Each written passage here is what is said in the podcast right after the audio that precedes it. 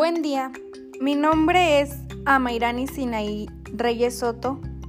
Soy del grupo cuarto de técnico agropecuario perteneciente a la institución Cebeta 181.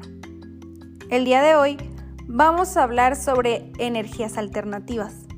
Comenzamos con una breve pregunta. ¿Qué son las energías alternativas?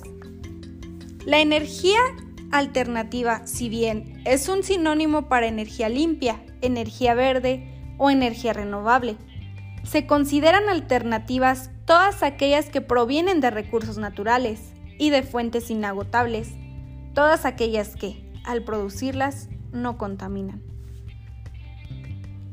Las energías alternativas suponen a la vez un reto y una oportunidad. Son una oportunidad de futuro para el planeta, que ya sufre bastante a manos del hombre con las emisiones de CO2, es decir, dióxido de carbono, a la atmósfera y el calentamiento global, causantes del cambio climático. Son una oportunidad para enmendar o al menos frenar el daño hecho y son, sobre todo, una oportunidad para dejar las generaciones venideras un mundo sostenible que no se autodestruya es decir, para dejar un buen lugar a nuestras próximas generaciones. Y por supuesto, todo lo anterior es un gran reto. El gran reto es desacostumbrarnos a lo que ya está establecido.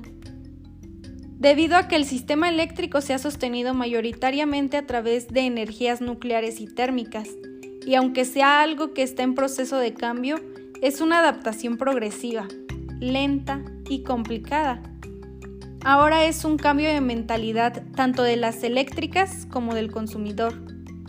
Y siendo un tema de conciencia actualmente, reciente. Pero, ¿qué tipos de energías alternativas existen? Existen diferentes tipos de energías renovables. Partimos de la base de que podemos obtener energía de muchas maneras, solo hay que transformarla, en este caso, en energía eléctrica.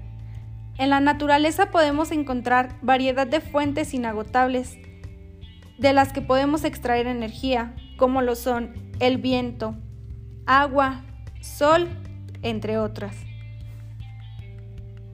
Estas energías se dividen principalmente en dos grandes grupos, los cuales son fuentes de energía renovables, a los cuales pertenece eólica, solar, biomasa, mareomotriz, entre otras, y energía nuclear.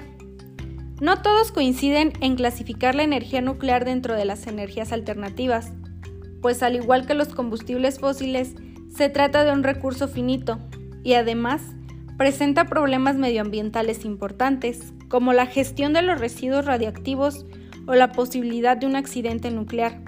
Sin embargo, la reducida emisión de dióxido de carbono de esta tecnología y la todavía insuficiente capacidad de las energías renovables para sustituir completamente a los combustibles fósiles hacen de la energía nuclear una alternativa sujeta a una fuerte polémica. Actualmente la extracción de petróleo es un problema que se tiene muy presente, debido a que gracias a él y al desarrollo industrial obtenemos energía, trayendo consecuencias ambientales negativas. Es decir, el uso del petróleo y sus derivados como fuentes de energía tienen un alto costo. De ahí que la economía de muchos países, incluyendo México, esté basada en la industria petrolera. Sin embargo, es importante recordar que el petróleo y sus derivados como el gas natural si bien son excelentes energéticos, son recursos no renovables, ya que su formación tarda millones de años, así que el planeta cuenta con reservas limitadas de petróleo. Por estas razones, desde finales del siglo pasado, se han desarrollado nuevas formas de obtener energía con un impacto ambiental menor, de las cuales las más importantes son energía solar, que como su nombre lo indica es aquella que obtenemos del sol. Energía eólica. Utiliza la fuerza del viento para la generación de electricidad. Energía hidroeléctrica. Este tipo de energía se genera gracias a la fuerza del agua en su curso. Biomasa. La energía biomasa es un tipo de energía alternativa que consiste en la combustión de residuos orgánicos de origen animal y vegetal. El biogás es una energía alternativa y sostenible que se produce con la biodegradación de materia orgánica a través de microorganismos. Energía mareomotriz. Se refiere a la producción de energía eléctrica gracias a la fuerza y movimientos del mar. Y por último, pero no menos importante, la energía geotérmica, que es aquella que aprovecha las altas temperaturas de yacimientos bajos de la superficie para la generación de energía a través del calor, pues suelen encontrarse a 100 o 150 grados centígrados. Gracias.